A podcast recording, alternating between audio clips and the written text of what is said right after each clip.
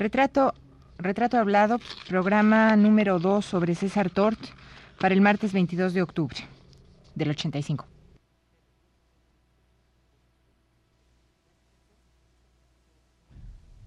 Radio UNAM presenta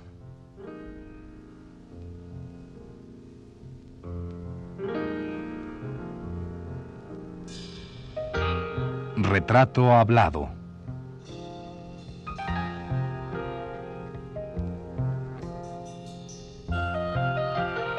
César Tort. Un reportaje a cargo de Elvira García.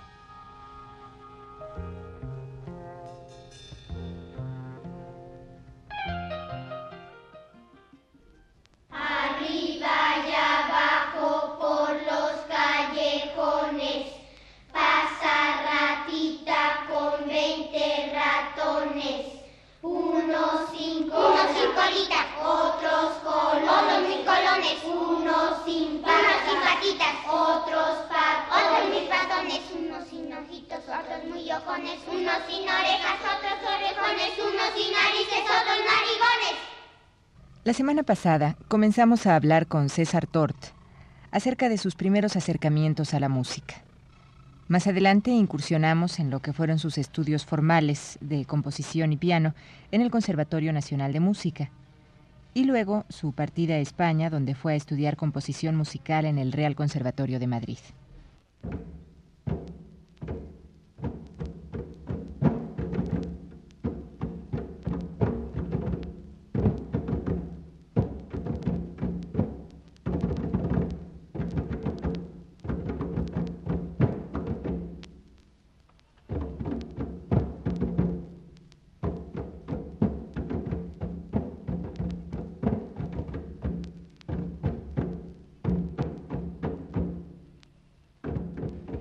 Posteriormente, el maestro Tort nos habló de sus experiencias de trabajo al lado de Bernal Jiménez, con quien estudió canto gregoriano de 1955 a 1956, y luego su contacto con Aaron Copland en Boston, Massachusetts, en 1960, tiempo en que estudió armonía y composición con ese artista norteamericano.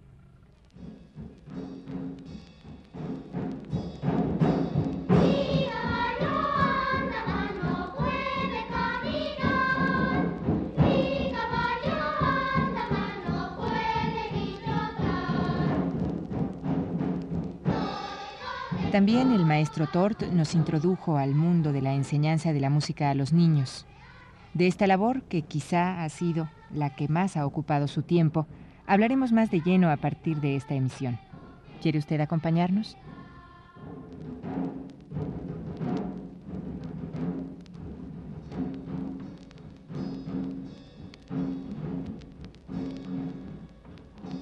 Maestro, ¿y la, música que se escucha por la radio y la televisión comercial, comerciales, está, de forma a los niños les atrofia su capacidad de, de sensibilizarse ante otros, ante los ritmos, ante la música, la buena música, la verdadera música?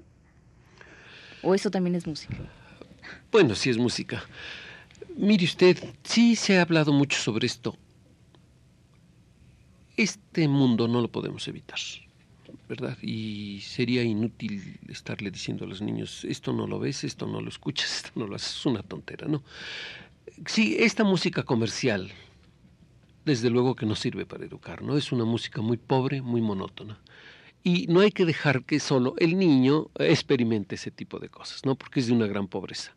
Es decir, junto a esto, que no podemos evitar que el niño lo escuche, sí se le puede dar en su educación musical elementos infinitamente más ricos en términos musicales, ¿no? Para desarrollar el potencial auditivo. Toda esa musiquita que se oye por televisión no va a desarrollarlo, va a desarrollar los programas eh, bien estudiados de motivaciones musicales que se den en las escuelas. Y desde luego es otro tipo de música lo que tiene que incidir en el niño.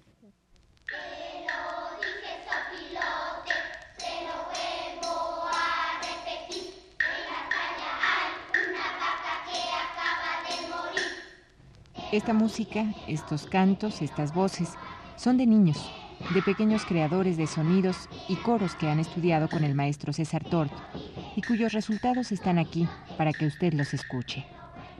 La parte teórica del método Tort nos la explica el propio César Tort.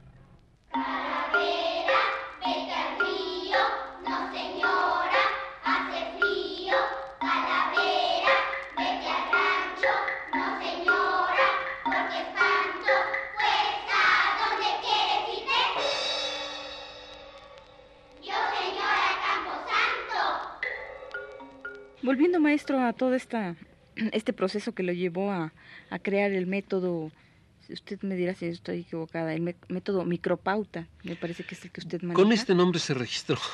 Sí. ¿En qué, bueno, usted me, gustaría que me explicara qué quiere decir micropauta, en qué sí, bueno, eh, esto me ha preguntado mucho. En realidad se le puede poner cualquier nombre, ¿no?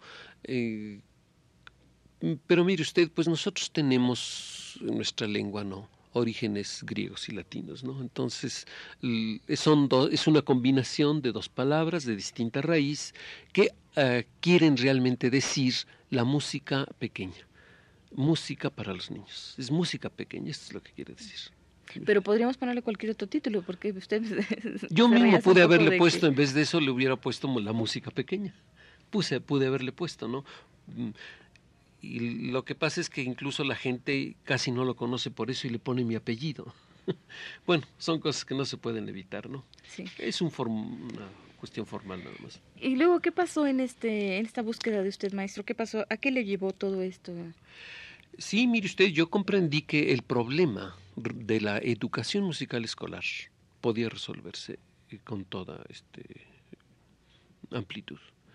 Al entrar a la Escuela Nacional de Música tuve más niños, tuve más medios, empecé a indagar eh, sobre los artesanos y hice que, por ejemplo, eh, los marimberos hicieran xilófonos. Es posible que hace esa época, hace 20 años, haya, hayamos sido nosotros los primeros en hacer que los artesanos mexicanos hicieran xilófonos para la educación. Desde luego no paró ahí mi trabajo, ¿no? Empecé a estudiar el arpa jarocha, que en realidad es una arpa diatónica, y llegamos a construir un instrumento, es decir, una arpa diatónica especialmente para los niños, basándonos en este, el trabajo artesanal de los arperos de Veracruz. El huehuetl es otro instrumento que utilizamos bastante, es un instrumento que casi ha desaparecido. Está virtualmente, digamos, en los museos. Sin embargo, es un instrumento que tiene unas cualidades didácticas muy grandes y lo utilizamos también mucho. ¿Cuáles serían las cualidades? Perdón por la pregunta, sí quisiera ampliarlo, no solo al huehuetl, sino al, al gilófono y a, al arpa jarocha. ¿Cuáles son las cualidades de esos tres instrumentos? Bueno, mire usted, el xilófono es el instrumento universal que se usa en todos lados para la educación musical en todos lados donde usted vaya y vea usted cómo los niños abordan los, eh, el primer instrumento con sonidos determinados, estará el xilófono presente, ¿no? Ese está en todos lados. Pero en México tenemos una variante de este instrumento, que es la marimba. ¿Y es muy compleja la marimba para mm. que los niños la, la, aprendan? ah, bueno, mm, mire, la marimba tiene sus cositas que, eh, pueden provocar problemas. No, en primer lugar, la disposición del teclado no es la ideal para que el niño identifique con gran rapidez las teclas. Segundo, tiene la marimba mexicana tiene un zumbador pegado a mm, la caja de resonancia para que le dé al instrumento sus propias características. esto también desvirtúa un poquito la, mm, no exactamente la afinación, sino la precisión del sonido. Y la marimba como tal, por eso no me, no me funcionaba. Teníamos que hacer una adaptación del instrumento para que fuera más clara para el niño. Eso es en cuanto a la marimba. En cuanto al arpa, el niño puede realmente abordar un arpa, incluso muy chiquito. Nosotros hemos presentado niños de 5 años tocando el arpa, pero no puede ser el arpa cromática que conocemos, ¿no? Este, el arpa de concierto, el arpa de pedales. Tiene que ser un arpa más sencilla. En Europa se usaba mucho un arpa chiquita que se ponía incluso en el regazo de las personas que lo tocaban y cantaban y lo tocaban. Esto creó la infraestructura que con los años evolucionó hasta dar esta maravillosa arpa cromática. En México no tenemos tradición de este instrumento, más que en el folclore y en algunas regiones de México. Eh, yo lo que hice fue usarla tal cual y dársela al niño. Es un instrumento muy sencillo. El arpa jarocha es en rigor una arpa diatónica. Se los dimos a los niños y funciona mucho por su sencillez, es decir, no tiene pedales. Eh, después, por la tensión de sus cuerdas, es, más suave que la, tensión de una arpa eh, clásica. Entonces el niño no se lastima tanto los dedos. Después es más ligera, el niño la puede soportar. Después es mucho más barata, más asequible, ¿no? Tiene un montón de cualidades para, para que nosotros eh, la usemos en asuntos de educación. El huehuetl tiene estas virtudes. Este instrumento lo pueden tener incluso 30 o 40 niños en una clase. Es decir, puede haber 40 huehuetes en una clase y no eh, lesiona el oído. Eh, su sonido es cálido, no es realmente muy fuerte, sabiéndolo tocar el niño no lo ve, entonces está con su vista atento al pizarrón o al maestro o al papel, etc. El niño no lo toma con sus manos, así que tiene las dos manos libres para articular ritmo sobre él. Ve usted, estas son las cualidades didácticas de estos instrumentos.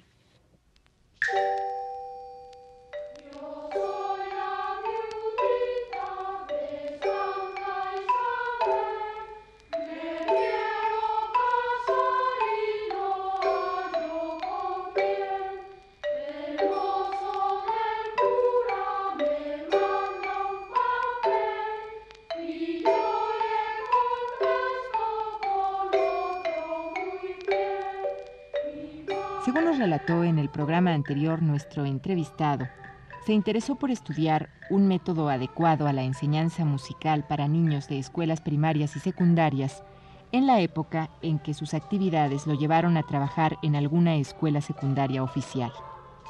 Al ver el rechazo que los alumnos daban a la clase de música, César Tort decidió aprender una forma de acercamiento de los jóvenes, adolescentes, a nuestra música. Esta labor le llevó más de 20 años, mismos que dedicó íntegramente a los niños y adolescentes, dando por resultado la creación del método micropauta y la Escuela de Enseñanza Musical Artene, que significa arte en el niño.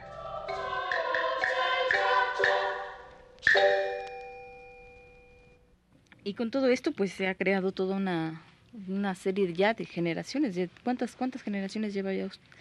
Que han pasado por, por usted o por su método? Bueno, pues mire usted, nosotros empezamos en 1967 en, en la universidad, así que conocemos a bastantes jóvenes que ya están en universidad, ¿no?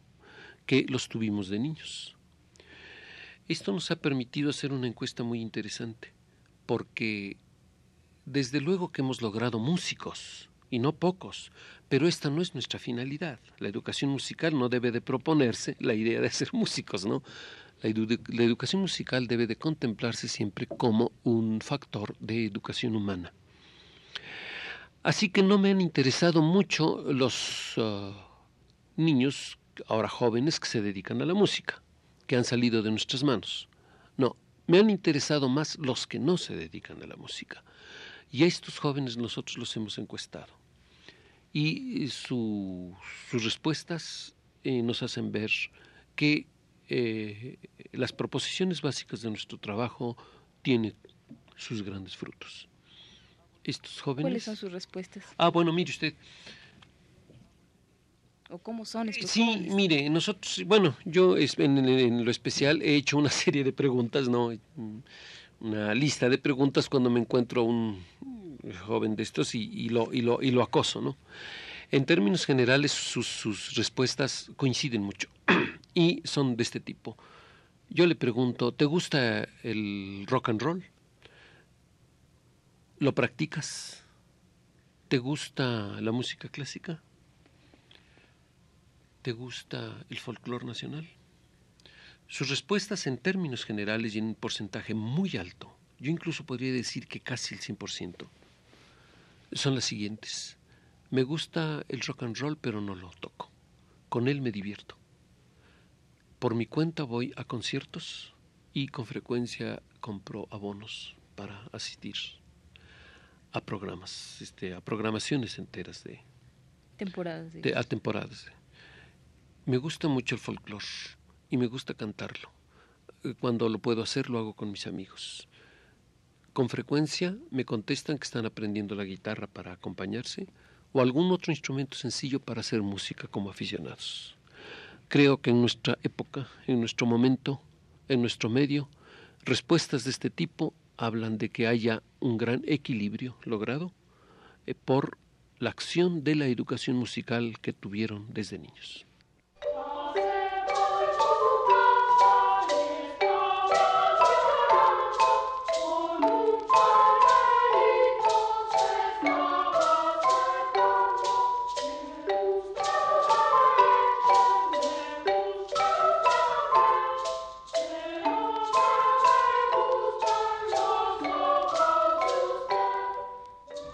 Pero dejemos por un momento de lado estas opiniones y esta charla con el maestro César Tort y vayamos a escuchar a los pequeños interpretándonos un ejercicio de lectura rítmica que se llama El huehuetl y las palmas.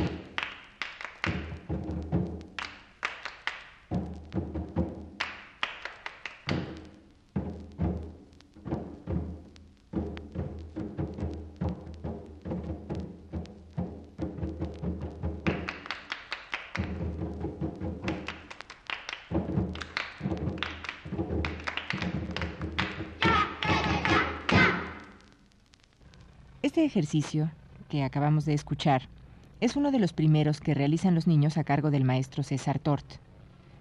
En él se combinan dos maneras distintas de abordar el ritmo, los ejercicios corporales y los de Huehuetl, con objeto de contar con una mayor riqueza tímbrica en las constantes labores de lectura rítmica.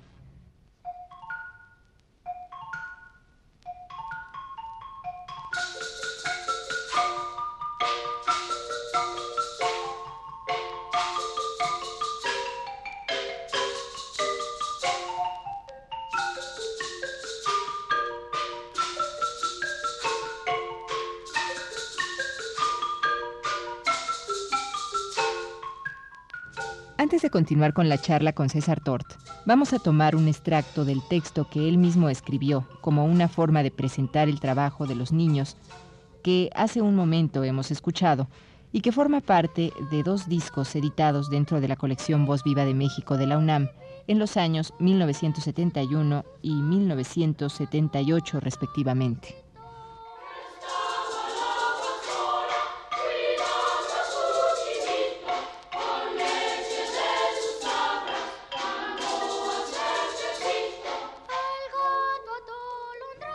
El texto en mención se refiere al uso del huehuetl, que los alumnos de César Tort hacen cotidianamente en sus clases de música, y dice así.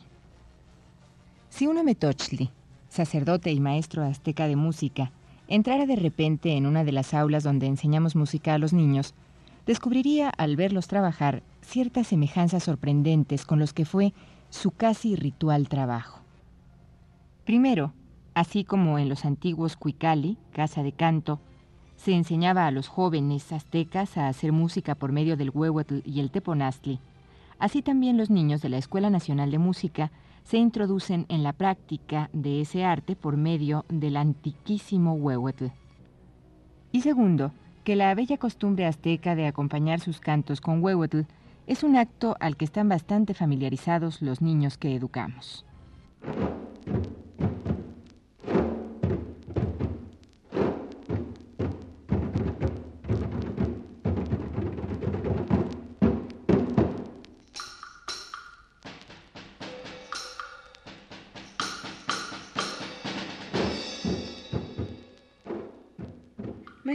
Si todo todos estos logros son posibles en, niños que van de tres años y medio hasta 12.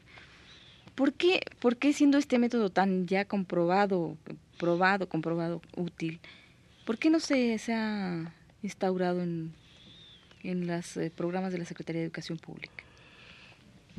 Mire, a mí me inspiraron dos compositores para hacer mis trabajos. Y yo pienso que un poco quise hacer también lo que ellos hacían para difundirlo. Es posible que esto haya sido un error de mi parte.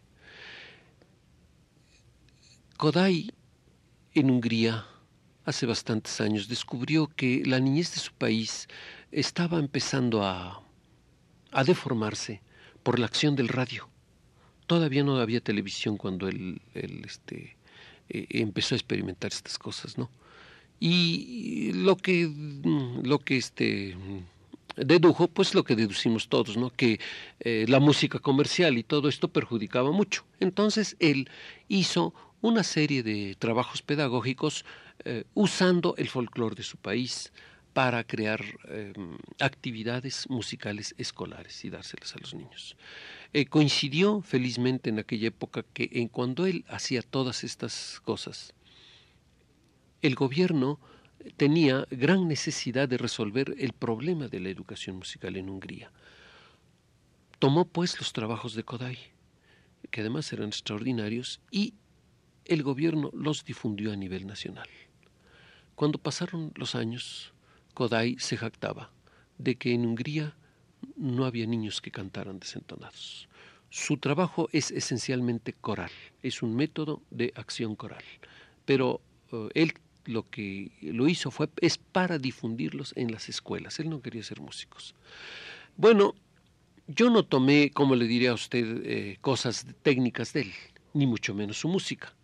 No, yo lo que tomé de él es que dije, bueno, posiblemente el gobierno en México también eh, necesite este tipo de orientación para resolver el problema de la educación musical.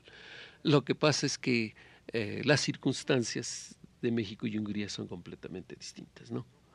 Y no conté yo con eh, otros factores que me han provocado problemas y han evitado que esto se lleve a cabo en nuestra época ha proliferado, perdón, proliferado por todos lados métodos y procedimientos. Creo que todo esto es confuso. Yo incluso dudo que yo mismo haya hecho un método. Quizás no lo necesitamos. Lo que necesitamos son actividades musicales para los niños. Y esto sí yo lo he hecho. ¿Me entiende usted? Si le quieren llamar a esto un método, llámenlo. Pero eh, no pienso que eso exactamente es lo que necesitamos. Necesitamos llenar un hueco en la escuela que no se ha llenado. ¿Por qué? Porque no hay música para niños. Y eso es lo que yo he hecho por montones. Mi música está graduada, meticulosamente graduada. Quizás aquí sí hay método. La música toma elementos de nuestro acervo. La música usa instrumentos nacionales.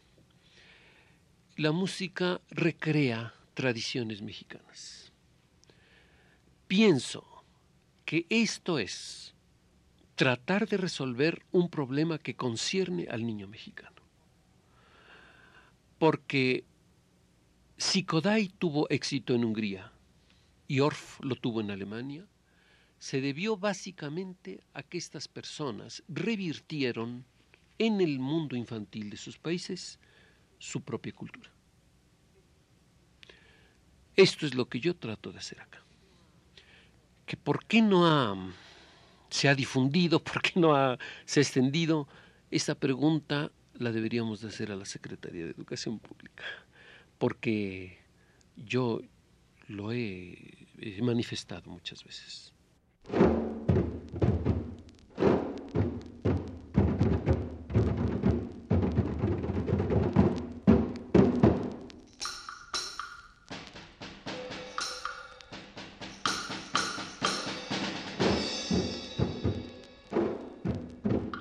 Lo largo de esta emisión hemos venido escuchando pequeños cortes de la música hecha por los niños de la Escuela Nacional de Música que quedó grabada en la colección Voz Viva de México. Pero, ¿qué le parece si le dejamos escuchar otra pieza completa a cargo de estos niños músicos?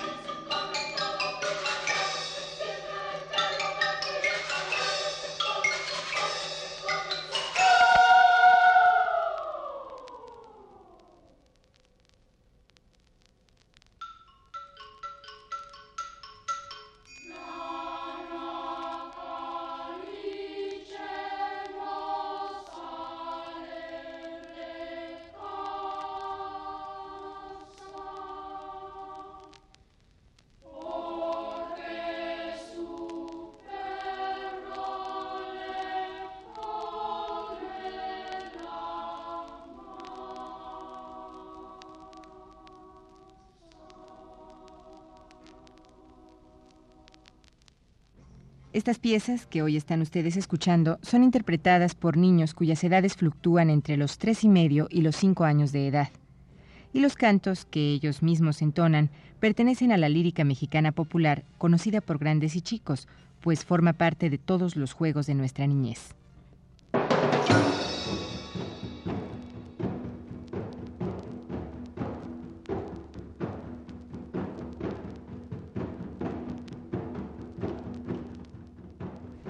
Antes de finalizar esta emisión, le leeremos un fragmento del libro Educación Musical en el Jardín de Niños, escrito por César Tort, en el que, hablando a los maestros, les dice.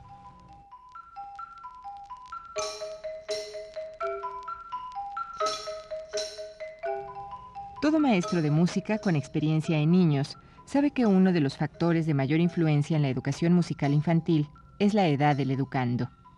Mientras más pequeño es el niño, su educación tendrá un efecto más amplio, permanente y profundo. Por otro lado, la realidad de nuestros problemas educativos nos exige cada vez con mayor apremio que pongamos el acento de nuestro esfuerzo en los niveles más elementales de nuestra educación. Con esto, de ningún modo se afirma que lo demás deba ignorarse. Sin embargo, no puede ser sólido ni duradero ningún plan de reformas educativas a cualquier nivel si no están consolidados los basamentos de nuestra educación.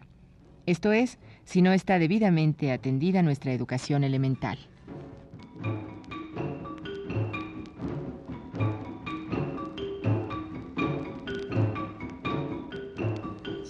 Esta fue la segunda parte de la serie dedicada al compositor y musicólogo César Tort.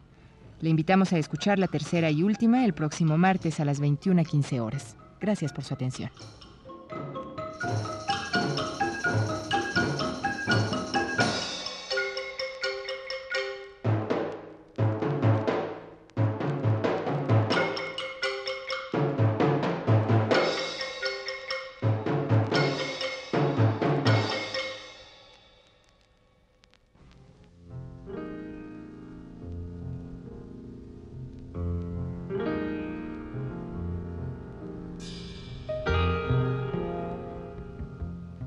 UNAM presentó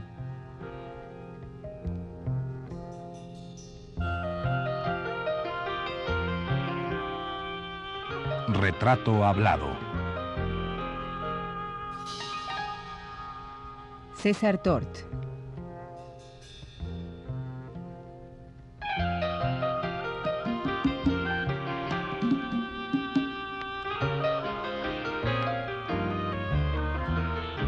Un reportaje a cargo de Elvira García. Grabación y montaje de José Gutiérrez, Luis Campos, Abelardo Aguirre y José Luis Aguilar. Voz, Yuridia Contreras. Fue una producción de Radio UNAM.